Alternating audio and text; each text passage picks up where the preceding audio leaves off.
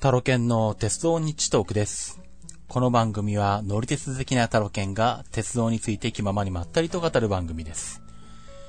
えーと、まずは、えーレディ4の、えープロジェクト、えー北海道新幹線で、えー東京上野、えー札幌、日帰りの旅ですね。えープロジェクト成立、えーさせていただきまして本当にありがとうございました。まあ、本当はもうちょっと早いタイミングで収録したかったんですけども、えー、あれこれとやっているうちに、まあ、このタイミングになってしまったんですが、はい。えー、っと、もう間もなく、あのー札幌日帰りの結構日が近づいてきてまして、5月の21日土曜日ですね。朝、えー、6時半頃の、えー北海道新幹線に乗りまして、で、えー、札幌まで往復、して東京まで、えーうまくいくと帰ってくる見込みです。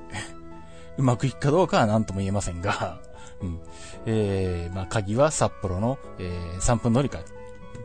これが成功するかどうかによって、えー東京まで帰ってこれるのか、もしくは、えーっと、仙台で泣きながら、あの、泊まる場所を探しているかと。そのどちらかになる。と思われますね。うん。まあ、あの、あとはなんだ、なんかあの、とんでもないトラブルが起きても、全くあの、想定もしてなかったみたいなね。あの、この間も東北新幹線なんか、人身事故かなんかで止まってましたけど、あんなことが起こるともうさっぱりどうなるかわかりませんが。あれは確かなんだっけ、新函館北斗までに着いたのが翌日の午前5時とかに着いたのかな。うん、大変なこと、ことになってましたけどね。うん、まあ、ああいうような、あの、もう全く想定しないようなトラブルに遭うっていう可能性もゼロではないですからね。そういう意味でも、まあ、何が起こるか、あの、やってみないとわからないと。いうことなので、まあ、えーこういった模様ですね、あの、まあ、ツイッター、フェイスブックなんかの SNS ではもちろん、常時、えーお知らせしていきますし、えーまあ、あと、その中に、えーおそらくペリスコープになるかな、ツイキャスになるかもしれないですけど、今のところは、ちょっとまあペリスコープか、えーツイキャスかどっちか、あの、迷ってまして、まあちょっとペリスコープのテストをちょっとしてから、えー最終的に決めようと思ってますけど、どっちにしてもあの、ツイッターの方に、えーまあツイッターとフェイスブックと両方行くかな？うん。えーの方に、あのー動画のリンクが流れると思います。まあさすがにあのー新幹線に乗ってる間ずっと動画を配信してることはできないので、えーまああの流しててもね、ずっとひたすら新幹線が走ってる窓の外しか流れないと思うので、まああと電波もあるので、あのまあ動画を流すのは、まあせいぜい列車に乗る前、東京出発する前と、あとあの新函館北斗で乗り換えるときとかですね。うん。あとは、えー、札幌で、えー折り返しするときとか。うん。まあ、うまく東京に帰ってこういったときに、まあ、東京に戻ってきて、その締めとかっていうところは生配信動画でできると思うんですけど、まあ、その途中の模様は、おそらくツイッターや、えっ、と、フェイスブックなんかで、えー、文字で、あの、お伝えしていく形になり、なると思いますんで、まあ、そういった SNS の方を見ておいていただければと思います。で、えーっと、まあ、あと、ある程度まとまったところでは、えーっと、タロケン .link っていう、まあ、タロケンのポータルサイトがあるので、まあ、そちらの方でも一応ツイッターが流れるようにはしてありますんで、えー、まあ、そこも見ていていただくと、えー、今どんな状況なのかっていうのはある程度わかるかと思いますね。はい。えー、ということで、えー、もう一週間ですね。一週間ないですね。えっ、と、5月21日土曜日、えー、スケジュール的には、えー東京朝6時32分発のはやぶさ1号で出まして、新函館北斗に10時58分着と。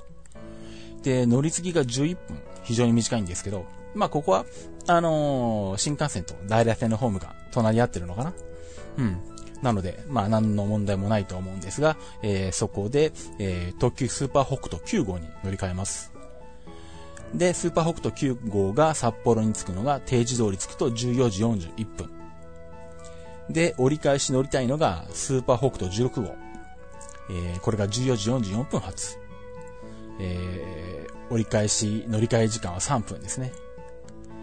で、えー、スーパー北斗16号に無事乗ることができましたら、えー、それが新函館の北斗に戻ってくるのが18時9分。で、えっ、ー、と、30分弱時間がありまして、新函館北斗18時36分発の、はやぶさ38号東京行き、えー、東京行きの最終ですね。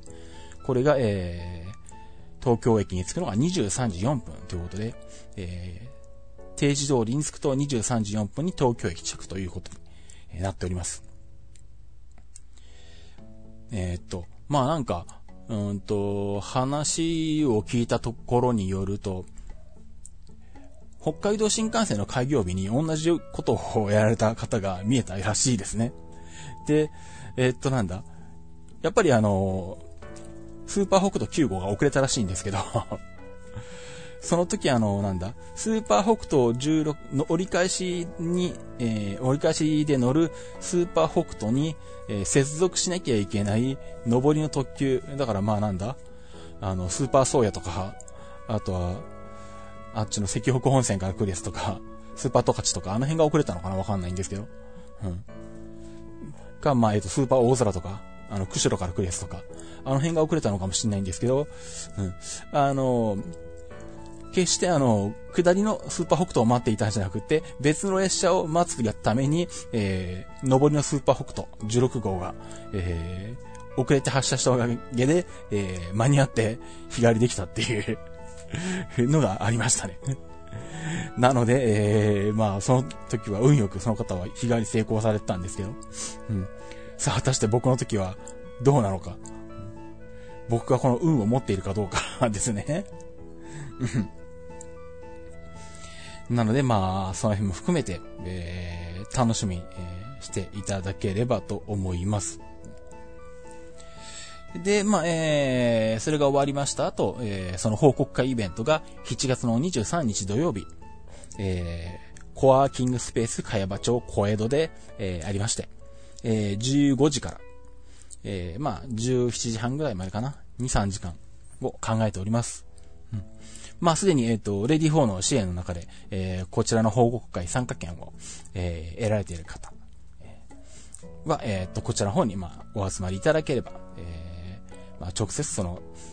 札幌日帰りの時の模様ですね。とか、まあ、あと、それ以外の、まあ、僕の趣味的な話もいろいろと入ってくると思うんですけど、まあ、いろんなお話をさせて、楽しんで、させていただきますんで、楽しんでいただければと思います。記念撮影会なんかも、えー、やります。で、まあ、この報告会の方に、まあ、えっ、と、ご参加いただけない方には、えー、この模様を、えー、録画した、えー、動画データを、えー、郵送でお送りする形になるかと思いますんで、はい、そちらの方をご覧いただければと思いますね。まあ、あと、えっ、と、まあ、それぞれ、その特典、えっ、と、リターンの、えーと、対象になっている方には個別にご連絡させていただいてもいるんですけど、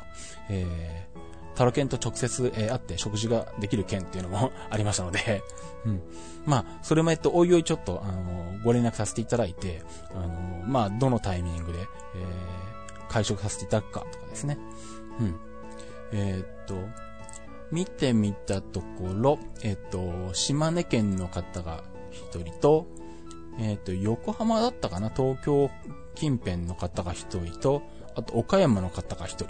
見えましたかね。うん。まあ、えー、まあ、その辺果たして、えー、どういう風に回るか。岡山に行ったら岡山電鉄乗りたいなとかね 岡山電気か。乗りたいなとかね。後楽園行ったことがないから後楽園行きたいなとかそういうのもありますけど まあその辺もあの、順次考えていきたいと思いますんで、まずは、えー、5月21日の、えー、札幌日帰りが成果、成功するかどうかを、あのー、生温かく見守っていただければと思います。えー、ということで、えー、っと、まあ、えー、まもなく北海道日が、えー、札幌日帰りをするんですけれども、えー、っと、まあ、その前にと言いますか、先日、えー、っと、まあ、体操関係で北陸の方にまた行ってきまして、うん。まあ、その時にちょこちょこっとまた乗り鉄してきたので、まあ、その時のお話をしようかなと思ってるんですけどね。えー、っと、3月なんですけど、えー、高校選抜。まあ、あの、高校野球が好きな方は、春の選抜っていうので、ご存知かと思うんですが、まあ、高校選抜っていうのは野球だけじゃなくて、各スポーツやってるんですね。で、体操も、あの、高校選抜の大会っていうのがあって、えー、まあ、選抜委員会があるのかな？そこから選ばれた、指名された選手が、えー、集まって、まあ、えー、競技を競うっていうのがあるんですね。で、まあ、それが、えー、っと、去年は広島だったのか。で、一昨年がトヨタ？か、だったかな？うん。で、今年はなんと金沢で ありまして、金沢で体操の取材するの初めてなんですけど、まあでも、あの、2年連続で行ってるんで、今回も行こうと思って、えー、行ってきまして。で、また、連休の、えー、真ん中？かな？えっ、ー、と、3月20日、えー、違うな。土日月の3連休の最終日が体操の大会か。ということなんで、えっと、まあ、その前日の3月20日の日曜日に富山まで移動しなきゃいけないっていうことで、えー、結構チケットとかね、切符とか取れるのかとかちょっと心配にはなったんですけど、うん。まあ、どういう生き方をしたかというと、うんと、まあ、以前もあの、体操の大会でサバイに行った時に使ったあの、えー、まあ、静岡初は売っている、えー、っと、北陸なんだっけ 切符の名前忘れちゃいましたけど、まあ、要は、え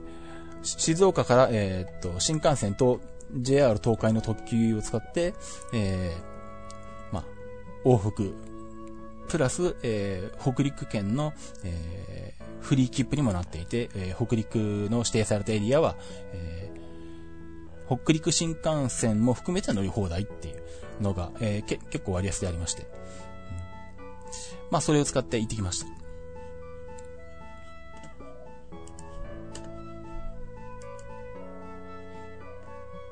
で、えー、まあ、この、えっ、と、北陸、なっけえっと、この切符なんだっけ北陸、北陸観光フリー切符か。北陸観光フリー切符なんですけど、あのー、名古屋発、浜松発、静岡発、まあだから JR 東海県内発なんですよね。うん。で、えっ、と、静岡発の場合だと静岡名古屋間はまあ新幹線。えー、小玉か光が使えますと。で、名古屋から北陸方面に関しては、片道は高山本線を通ってくださいっていう縛りがあって、えー、なんで、片道は高山本線、片道は前原回り。うん。っていう縛りがあって、まあ、行きど、行き帰りどっちでも行けるんですけど、うん。っていうのがあるので、まあ、そこがちょっとネックで、えー、時間はかかるんですが、まあそれでも指定席と、指定席特急料金が入って、静岡からだと19,010円なんで、まあ安いんですよね。うん、ちなみに、えっとなんだ、せっかくなんで北陸新幹線経由で行こうかなとかちょっと思ったんですけど、北陸新幹線経由で行くと、まあ静岡から当然東京まで行って、そこから北陸新幹線で行くと、もう片道でこの1万9000円ぐらいかかるので、高っかと思って。さすがに今回はやめときました。で、まあこの北陸観、高級観光フリー切符に、で行くことにして、まあ、えー、前回のサバエに行った時も同じパターンで、行きは、えー、ワイドビヒダで行って、で、帰りに、えー、白崎で帰ってくるっていうパターンになったんですね。で、まあ朝名古屋を出て、新幹線で出て、えー、名古屋で飛騨に乗り換えと。で、約4時間、富山までワイドビュー飛騨を乗り通して、で、富山に着いたわけなんですけど、で、まあその後、まあせっかくなんで、えー、富山ライトレールに乗ってきまして、えー、まあ昔の国鉄時代は富山高専だったところが、LRT 化された路線ですね。富山高専時代も一応乗ってたみたいなんですけど、あんまり記憶には残ってないんですが、うん、当時は、まあ、完全に国鉄の路線で、しかも、北陸本線が交流電化されてるのに、富山高専はなぜか直流電化だったんですよね。なので、えー、っと、あそこだけ直流用、直流車両が、あの、電車が走ってたりとか、あでも直流の電車が入ってたことあったのかな？うーん。あんまりはっきり覚えてないんですけど、あの、僕が乗ったのは455系かな、なんか、高直両用の急行型車両が、あの、富山高専に入ってたみたいで、そいつに乗ったっていう記録が、大昔の記録見たらありましたね。うん、で、まあ今は、えー、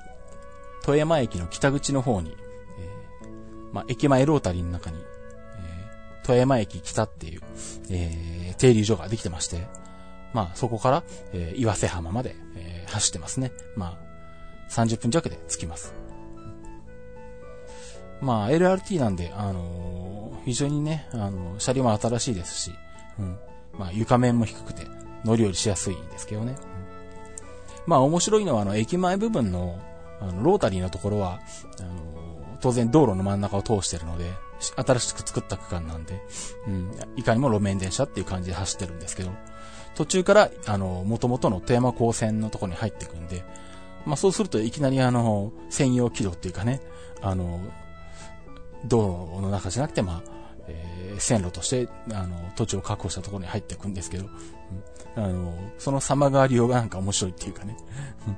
今まで道の真ん中走ってきてたのになんか、あの、変なとこで急にカクンと直角に曲がって、うん、急にあの、なんだ、家と家のあの、間の隙間のところに、みたいな。まあ、単線区間なんで、そんなにあの軌道の敷地も広くないので、いかにもあの、ローカル線の、あの線路だよ、みたいなところに入っていくので、なんか急に変わるな、これ、みたいな感じがあって面白いんですけどね。で、まあそんな感じで、えっと、岩瀬浜まで乗ってきました。うん。まあ結構他にもお客さん乗ってましたね。まあ、えー、で、女性のアテンダントさんがいて、うん。で、普通あのなんだ、えー、っと、まあ割と女性、女性車掌、というか車掌さんって基本的には、あの、車両の後ろに立ってることが多いんですけど、まあこの車掌さん、アテンダントさんかな？は、あの、車両の一番前に立って、え、こっち向きに喋るっていうですね。前に立ってこっち向きに喋るっていうのはあんまり見た記憶がないんですけど、うん。なかなか新鮮だなと思いましたね。うん。まあ写真なんかも撮らせてもらったので、うん。まあそのうち、え、どこかに載せたいとは思うんですが。で、えっ、と、岩瀬浜まで着きまして、で、通常だとまたこれ、富山、えー、っと、富山に戻って、で、高岡まで移動して、そこからまた、えっと、万葉線に乗って万葉線乗ろうかなっていう風になるところなんですけど、えっと、土日のみ、えー、と、この岩瀬浜と万葉線の終点の、えー、腰の方を結ぶコミュニティバスっていうのが走ってまして、えー、まあ、えー、これは使わない手はないなということで、えー、それを、えー、使って、えー、腰の方まで、まあ、ショートカットしたんですけど、で、さらに、えっ、と、出かける前にうちで経路を調べてて気がついたのが、このコミュニティバスで、えっ、と、腰の方まで行けるんですけど、その腰の方と、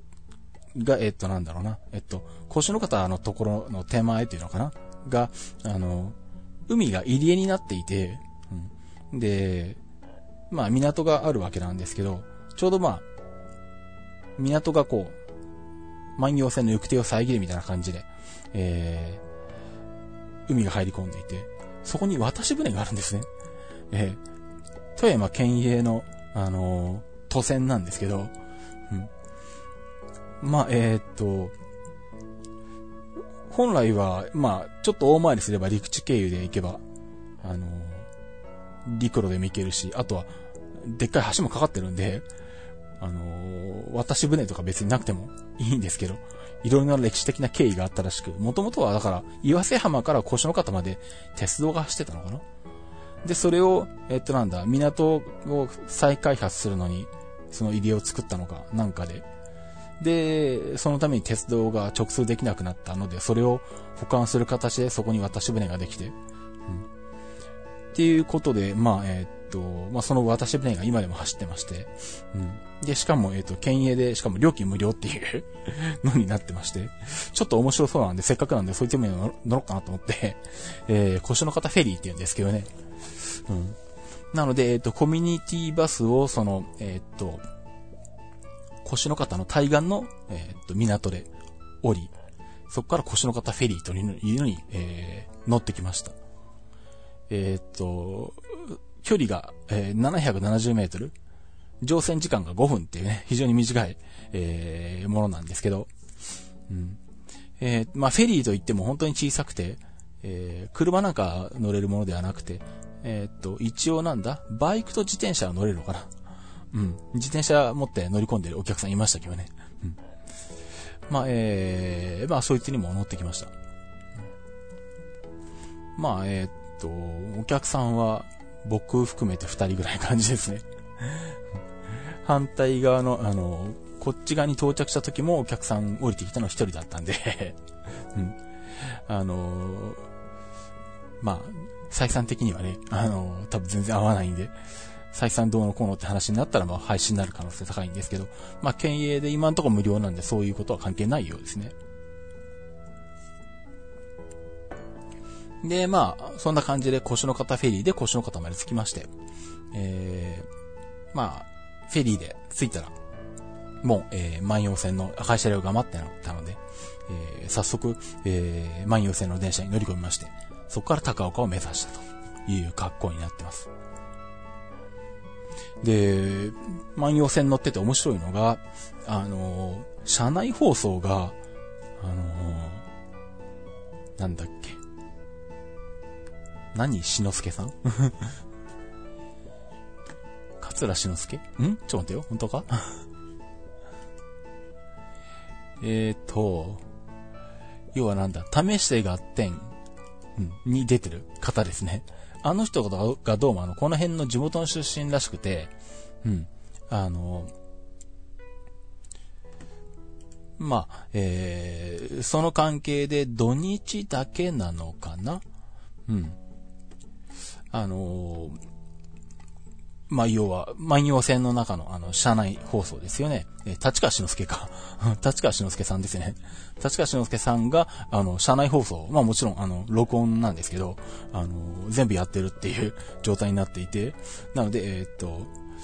駅を出ると、えっ、と、次はなんとかなんとかっていうのがこう、篠介さんの声で言ってきてて、で、しかも、駅の説明を落語風にしてくれるっていうですね。あの、非常に面白い、あの、車内放送でした。うん、まあ、これも、たまたま土日なんで聞けたんですけど、うん、普段みたいに平日に行ってたら聞けなかったので、まあ、あの、さっきのコミュニティバスもね、土日限定なので、乗れたっていうのもあったんで、まあ土日に行くのも、まあこれこれで悪くないなと、改めて思った次第です。で、まあこの辺の、あの立川志の輔さんの車内放送とか、あとは、えー、さっきの腰の方フェリーの様子は、あの、ツイキャスで、あの、生配信やってたんですけども。うん、まあ、それを、えー、YouTube の方にもアップしまして、えー、今でも見れるようになってますので、えー、タロケンリンクのホームページの方に動画のリンクが貼ってあります。なのでよろしければ、タロケンリンクのホームページの方から見ていただけると、えー、いいかなと思いますね。で、まあそんな感じで、えー、万葉線を、えー、全線走破しまして、えー、高岡までやってきましたと。で、まあ、高岡から、えー、っと、まあ最終的にあの、金沢に泊まるので、高岡からあの、金沢に向かってもいいんですけど、あの、列車の時間の関係とか、えー、もあって、直接金沢に行っても、富山に行って、富山から北陸新幹線で行っても大して時間に差がないんですね。うん。で、フリー切符なんで、ね、北陸新幹線、富山金沢間も無料で乗れるので、で、まあそれだったらもうあの、富山にあの、大きな荷物をコインロッカーに入れてしまって、この、富山ライトレールの時と、えー、万葉線回ってる間はもう最低限の荷物にしたいなと思ったので、えー、荷物を富山のコインロッカーに預けてきましたので、えー、っと、高山からは、えー、愛の風富山鉄道で一回富山まで戻りました。で、そこで、えー、コインロッカーの荷物を出して、で、えー、まあ、北陸新幹線、えー、で、金沢まで、えー、向かったという形になりました。まあ、ちなみにこの富山金沢間の北陸新幹線、前回はあれか、新高岡金沢間の一駅だけ乗ったから、今回は富山、えー、新高岡間が初乗りなのか。あの、北陸新幹線、一駅ずつこう、あの、乗ってる、あの、乗車済みの区間増えてくみたいなね。このパターンでいくと次は富山新、なんだ、新黒部うなずきとかになるのかみたいな。よくわかりませんけど なんで一駅ずつ増えてるのかよくわかんないですけどね。うん。あっと、なんだ。乗ったのが、結局、えっと、また剣に乗ったのかな、うん、剣っていうのが、富山金沢間を、あの、だけを結んでいるシャトル新幹線になっていて、まあ、富山、新高岡、金沢の二駅間だけなんですけど、まあ、もともとここはまあ、交通量も多くて、で、まあ、新幹線が、あの、開通する前は、まあ、サンダーバードだったり、えー、白鷺だったり、えー、まあ、古くは白鳥とか あとはなんだ、白鷹とかも走ってたのか。まあ、要は、在来線特急もバンバン走ってて、まあ、そういった列車が、えー、まあ、お客さん運んでて、で、多分まあ、富山金沢間の乗車、乗客も結構多かったんでしょうね。うん。なんでまあ、東京から来る、あの、北陸新幹線だけだと、まあちょっと、えー、本数的に少ないっていうことで、まあこの二駅間だけを結ぶシャトル、えー、新幹線として剣っていう種別があって、まあそいつが走ってるんで、まあ、えー、っと、まあ、まあ、ニーズが高くて走ってるとは言っても、あのー、まあ、よっぽどの時じゃない限り、あの、ガラガラで余裕で重積座れるので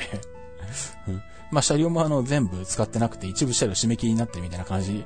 なんで、えー、まあ、まさしてもこの剣に乗って、えー、二駅乗ってきたっていう感じになりますね。で、えっ、と、次の日は、まあ、えー、体操の高校選抜の取材に行ってきまして、で、翌日、えー、っと、まあ本当は、あの、取材が終わったその日に、静岡まで帰ろうと思えば帰れなくもなかったんですけど、とたまたま泊まったホテルが、連休明けの、えー、っと、次の夜は結構安くて、で、頑張ってその夜に静岡まで帰ったとすると、静岡着がもう帰りのうちまでのバスがないから、静岡駅からうちまでタクシーに乗ると2000円弱かかるんですよね。で、一方、金沢でもう一泊して帰る形にしても、そこの宿泊が4000円ぐらいだったんで、じゃあもうもう一泊しようかなと。いうことで、もう一泊してゆっくり翌日帰ることにしまして。で、まあせっかくなんで、うんとまあ乗れるところは乗っとこうということで、えっ、ー、と、北陸鉄道に乗ってきました。北陸鉄道は、えっ、ー、と、まあ、昔はね、結構いろんな路線があったんですけど、だいぶ廃止になってしまいまして、少なくなってしまったんですが、えっと、一つはあの、北鉄金沢っていうね、金沢駅前にある北陸鉄道の駅、えー、から、えっと、出ている、えー、浅野川線っていうのがありまして、まあ、この路線実は大昔に乗ってるんで、中学校ぐらいの頃かな、確か。親に連れられて、金沢に来た時に、あの、終点の内灘まで乗ってるんで、一回乗ってるんで、まあ乗らなくてもいいっちゃいいんですけど、まあ、なんせ30年も前なので、様変わりしてることだろうと思って、まあ、せっかくなんでもう一回乗っとくかなということで乗りました。えー、案の定様変わりしてて、あの、北鉄金沢の駅が地下に 潜ってまして 最初、金沢に降りた時に、北鉄金沢どこにあるんだろうないなと思ったんですけどよくよく調べたら地下だったっていうね。それはないはずですね。まあ、えー、で、とりあえずなんだ、えっ、ー、と、ホテルは金沢駅前だったんで、とりあえずこの、えっ、ー、と、北鉄金沢に向かって、えー、浅野川線乗りまして、えー、内灘まで行ってきまして。えっ、と、ここを走ってんのがあれなんですね。元、えっ、と、京王電鉄の井の頭線の車両が走ってまして。まあ、最近あれなんですよね。地方のローカル施設とか行っても、大体あの、東京近郊で走ってた車両を払い下げとかで あの、使ってることがあるんで、あんまりあの、なんだ、あの、面白みはないなっていうのが あって、ちょっとその辺は残念なんですけども。まあ、ここもまあこんな感じで、あれか、みたいな。あの、学南鉄道乗ってるのと大して変わんないな、みたいな。感じはあるんですけど。まあ、えーまあそんなことも思いつつ、まあ内灘まで往復してきました。で、戻ってきて、もう一個、こっちは初めて乗る、えー、石川線っていう方ですね、の方に向かいまして。石川線がまた、あのー、両端とも JR に接続してなくて、真ん中のに、えー、っと、なんだ、新西金沢駅だけ、JR と接続してるっていうね。うん。JR で言うと、金沢の隣の駅にある西金沢。ここでまあ接続みたいな形になってるんですけど。なんで一駅西金沢まで JR で行って、で、そこからまあ、どっちかに向かって乗ってくみたいな感じになるんですけどね。まあ、とりあえず遠遠い方の、剣まで、えー、行ってきまして。で、剣で折り返して、で、新西金沢を通り越して、野町まで。まあ、新日、新西金沢から野町までは2駅しかないんですけど、うん。まあ、割と、えっ、ー、と、金沢の、まあ、繁華街というほどじゃないですけど、まあ、街中っぽいところなのかな。うん。まあ、ちょっとあの、メインの大通りから外れてるんで、あの、静かな、駅前にはなってるんですけど、まあ、5分足らず歩けば、バスもバンバン走ってるような街中まで出られる場所に野町駅がありましたね。で、まあ、そこまで、えっ、ー、と、ちゃんとご飯食べてなかったので、お腹空いたので、えー、とりあえず野町まで着いて、その繁華街というか、えー、バス通りのところまで出て行って、で、なんか食べようかなと思って、うん、とりあえずオムライスが食べたいなと思って、えー、たまたま、あの、目に入った、料理屋っていうのかな？うん。あの、まあ、見た感じ、まあ、普通の料理屋さんみたいな、うん、感じのところに、えー、入ってオムライスがあったんで、オムライス食べたんですけど、どうも後で聞いたら、あの、その店は、えー、っとなんだ、うどんの有名な店だったらしくて。あの、うん、後からなんでうどん食わないんだみたいな。話をツイッターで突っ込み入れられたりとか。したんですけどね。あの、金沢でうどんっていうイメージが全くなくてですね。お、そうなのかと思って。まあ今度行ったら食べようかなとか思ったりしたんですけど。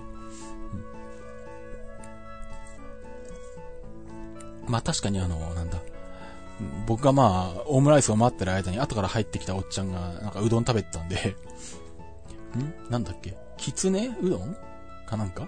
だったっけかな？うん。まあしかもなんかあの、普通のきつねうどんと、えー、イメージするのとはちょっと違うらしく。違う。稲荷うどんか。稲荷うどんだ。うん。あの、稲荷いなり寿司とうどんがセットになってるのかなって 思ったんですけど、そうじゃなくって、えー、っとなんだあの、油揚げが千切りされてて上に乗っかってるのは。うん。まあ、どうも金沢の名物らしくて。うん、まあ僕は油揚げあんま好きなんで、好きじゃないんで、うん。あの、稲荷うどん食べるかどうかはわかんないですけど、まあ、まあうどんは独特で、独特で、美味しいよって話なんで、まあ今度機会があったら、まあ、それ食べたいなと思うんですが。まあ、それに気づかず僕はその隣で、あの、ひたすらオムライス食ってたみたいなね、ことになってましたけど。で、まあ、えー、っと、そんな感じで飲ま、えー、っと、なんだ、オムライス食べて腹も膨れたんで、また戻るかっていうことで。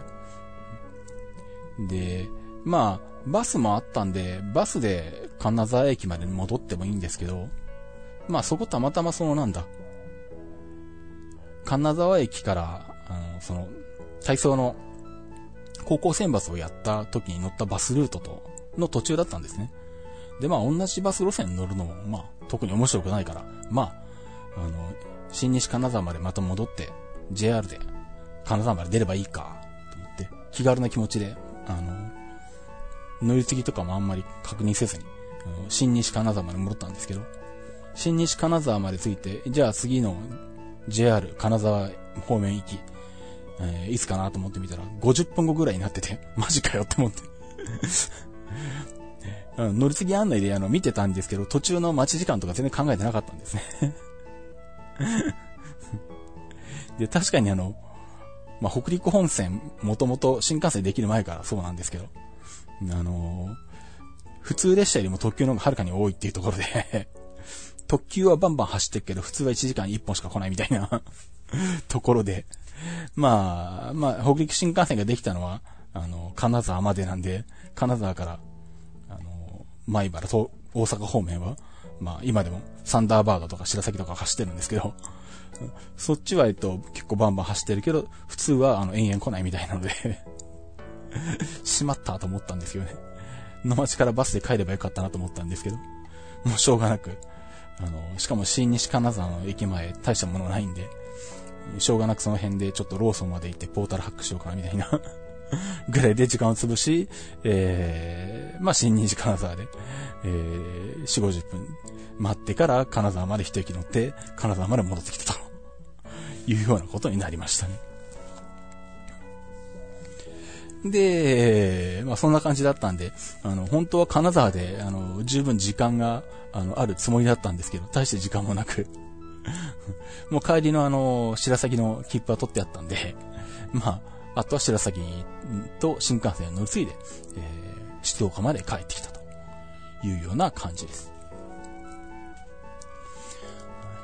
で、えっと、まあ、この時の模様をですね、実は今、えっと、本にしようとしてまして、本っていうか電子書籍ですね。うん。えー、っと、多分、えー、高校選抜の体操の手前の、まあ初日ですよね。初日の、えー、っと、富山ライトレールとか、え、っと、万葉線とか乗ったとこまでの内容になるかな。このペースでいくと。まあ、えー、多分そこまでの内容で一冊の電子書籍にして、えー、Kindle とか iBook Store とか、えー、なんだ？そこら辺で あの、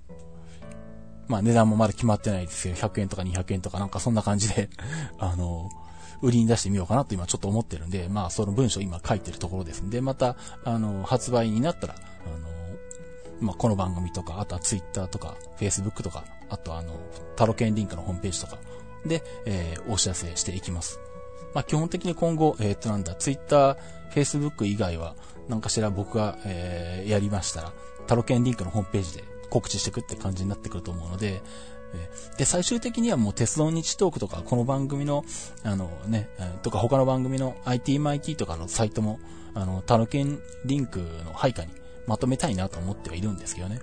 で、その時まあちょっといろいろ、えー、ダウンロードできなくなってるデータはどうするかとかね。まあその辺も含めて、あの、ちょっと手を入れていきたいなとは思ってるんですけど。うん、まあそんな感じなので、えっ、ー、と、まあその辺は引っ越し、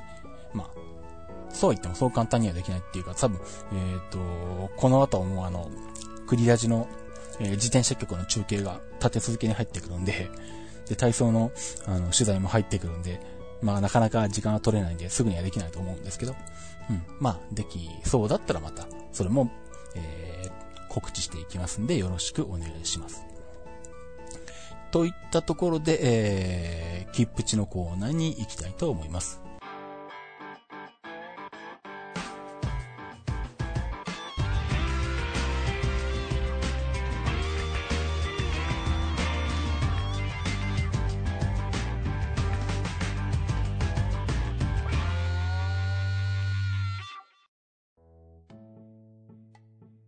切符の知識、切符値です。このコーナーは切符のルールを知らなかったばかりに損をしてしまうことがないよう、正規の方法でお得に鉄道に乗っていただくためのコーナーです。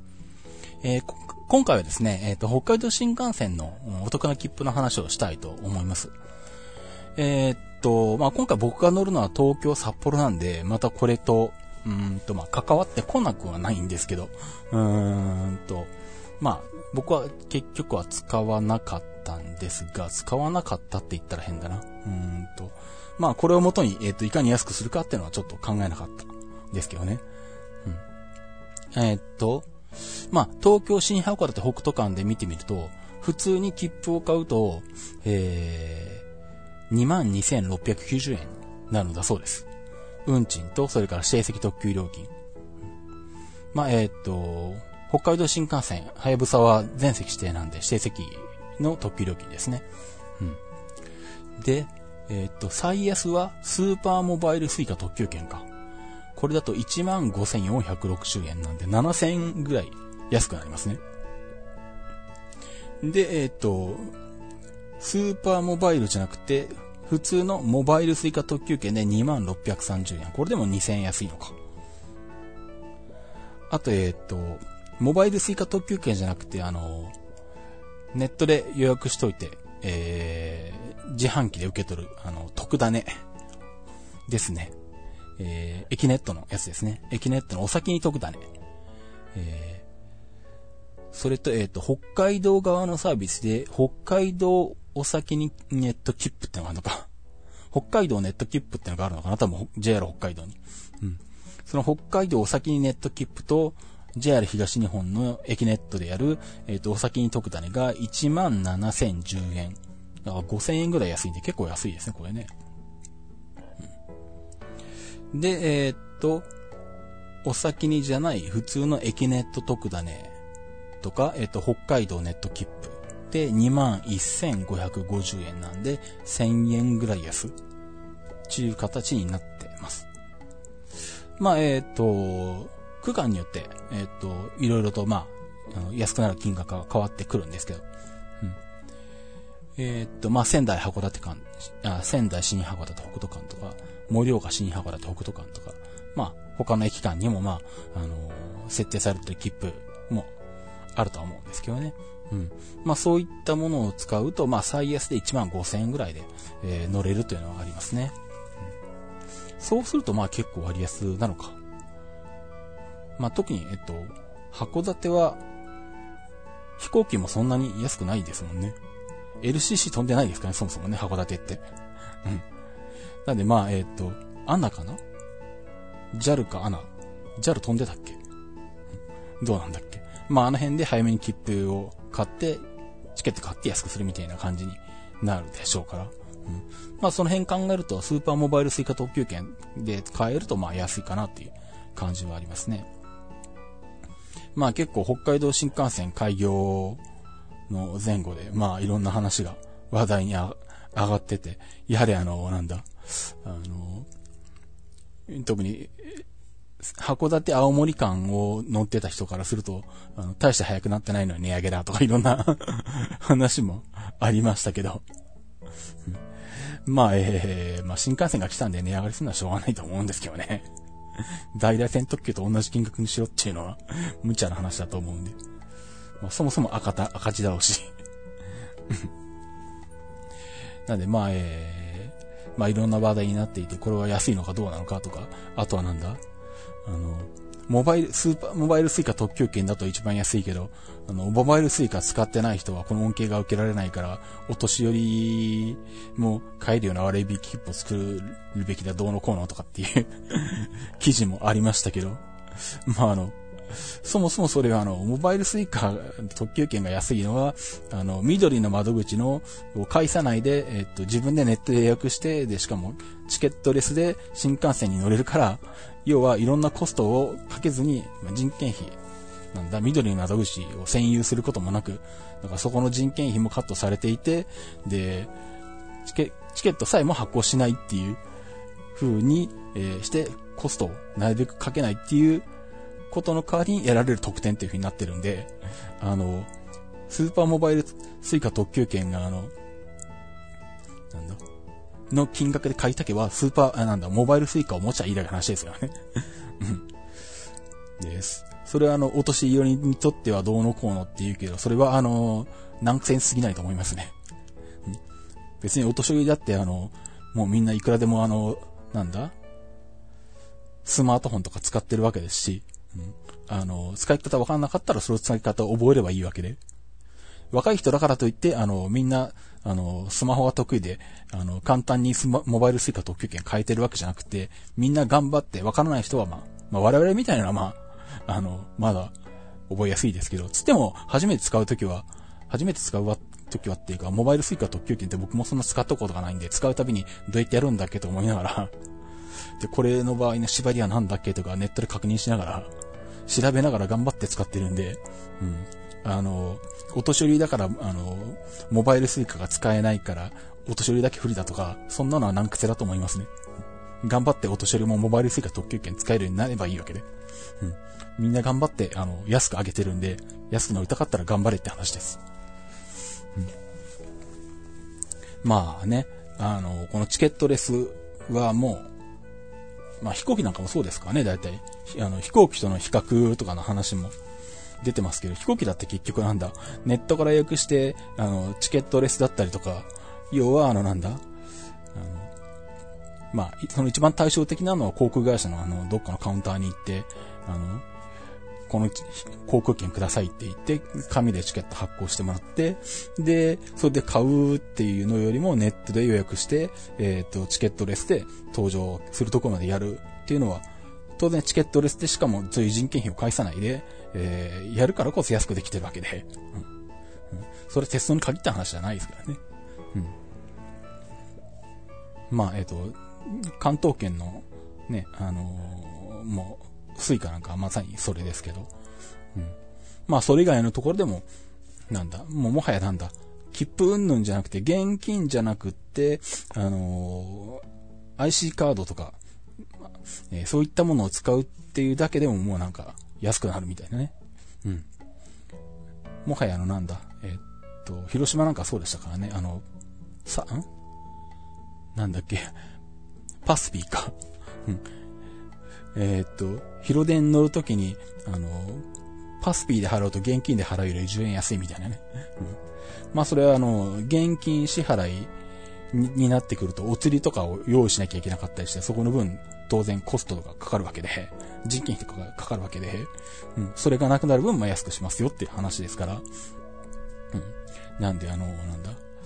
切符で、えっ、と、なんだ、緑の窓口で、切符で紙で買えるようにして、現金で買えるようにして、なおかつ、モバイル、スーパーモバイルスイカ、ん？スーパーモバイルスイカ特急券と同じ割引切符を出せっていうのは筋違いだと思いますけどね、僕は。う んそれは安くなってる理由っていうのがちゃんとあるわけですからね。うん。まあ、あとはなんだっけ、えー、っと、あれか。あの、北海道に住んでる人はほぼモバイルスイカ持ってないから、あの、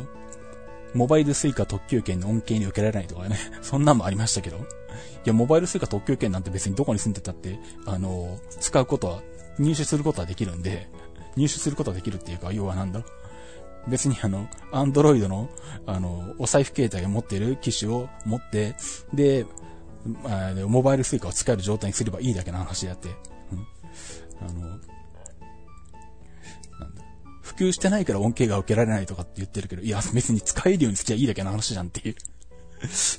使えるだけの努力をしてないだけだろって話だ、話だと思うんですけどね。だから別に北海道に住んでて、モバイルスイカ使えるような状態にしておけば、モバイルスイカ特急券使えるんで うん。あのー、そこは安くしたければそれなりの、あの、努力をすればいいとは思うんですけどね。えー、というような感じで、えー、っっと、まあ、モバイルスイカ特急券、スーパーモバイルスイカ特急券が1万5000円で、えー、一番安く、えー、使えるよということになってます。うん。じゃあ、そんな感じで、えー、エンディングに行きたいと思います。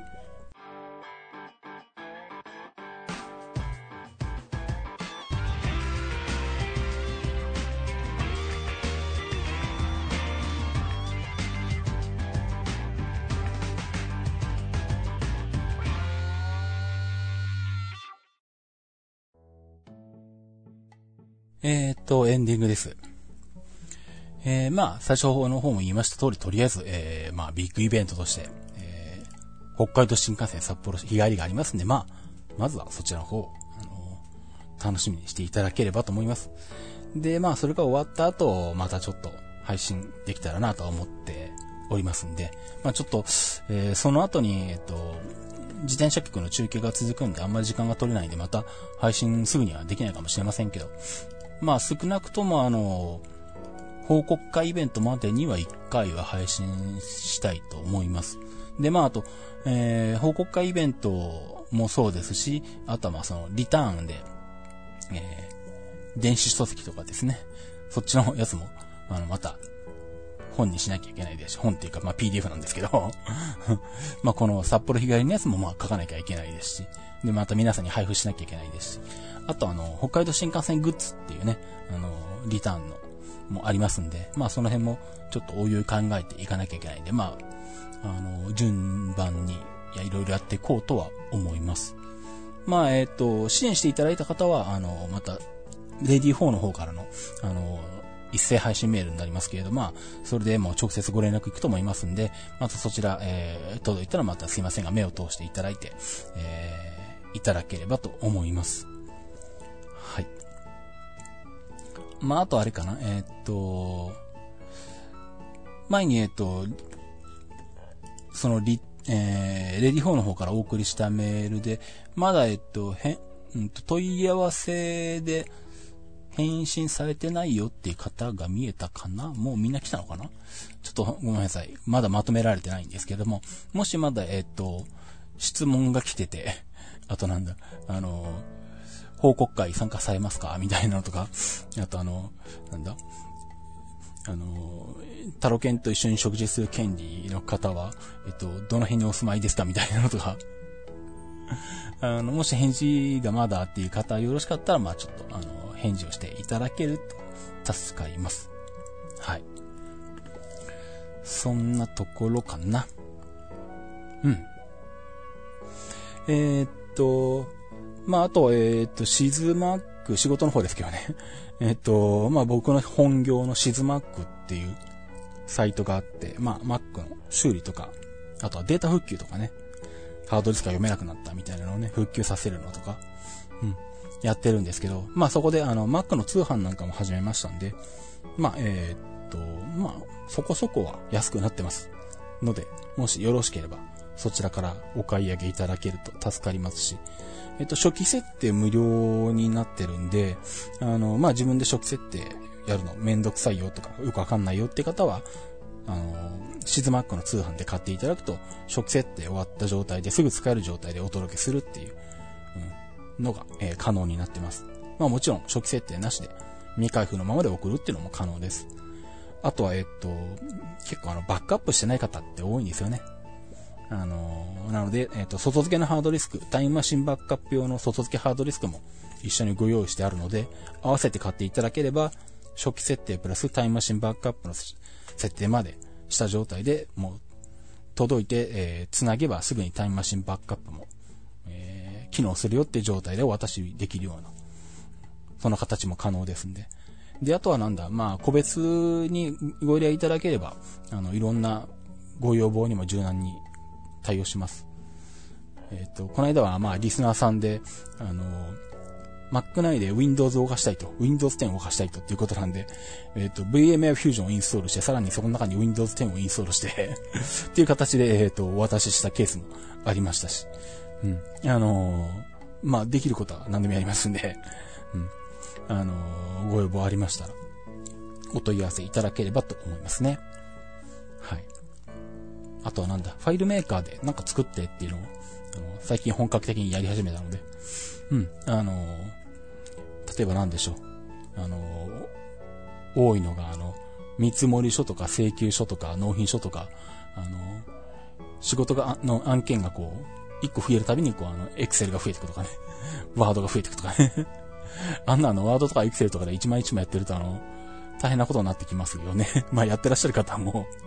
ご存知だとは思うんですけど、ああいうのなんかファイルメーカーで一個のまとめてしまって、もう見積書を書いて、で、こっからもう、あ、こいつの請求書を発行するとか、こいつの納品書を発行するとかっていうワンボタンでも、自動的にも内容が全部書かれた、あの、納品書とか請求書とか発行することが簡単にできるんで、で、それで印刷用画面も作っといて、そいつは印刷するってやるともうお客さんに直接出せるような、あの、請求書もプリントアウト、うん、あの、いちいちこう、毎回毎回あの、前に使ったやつのエクセルを開いて、あの、ここを書き換えてとかって いう風にやんなくても、あの、一回見積書を作ってしまえば、あとは簡単に請求書も納品書もできるし、やろうと思えばそこから、なんだ、えっ、と、案件管理で過去の案件をこう、まとめて、えっ、と、データベースにしとくとか、あの、なんだ、売上月間売上を集計するとか、年間売上を集計するとか。まあ私が実際に地図マッカで使ってるやつは、ファイルメーカーで自分で作るそういう機能一通りついてるんですけど、うん、そんなんとかあの、作りますんで うん、お安く作りますんで、うん、あの、もしよろしければシズマックの方から、あの、お問い合わせいただければと思います。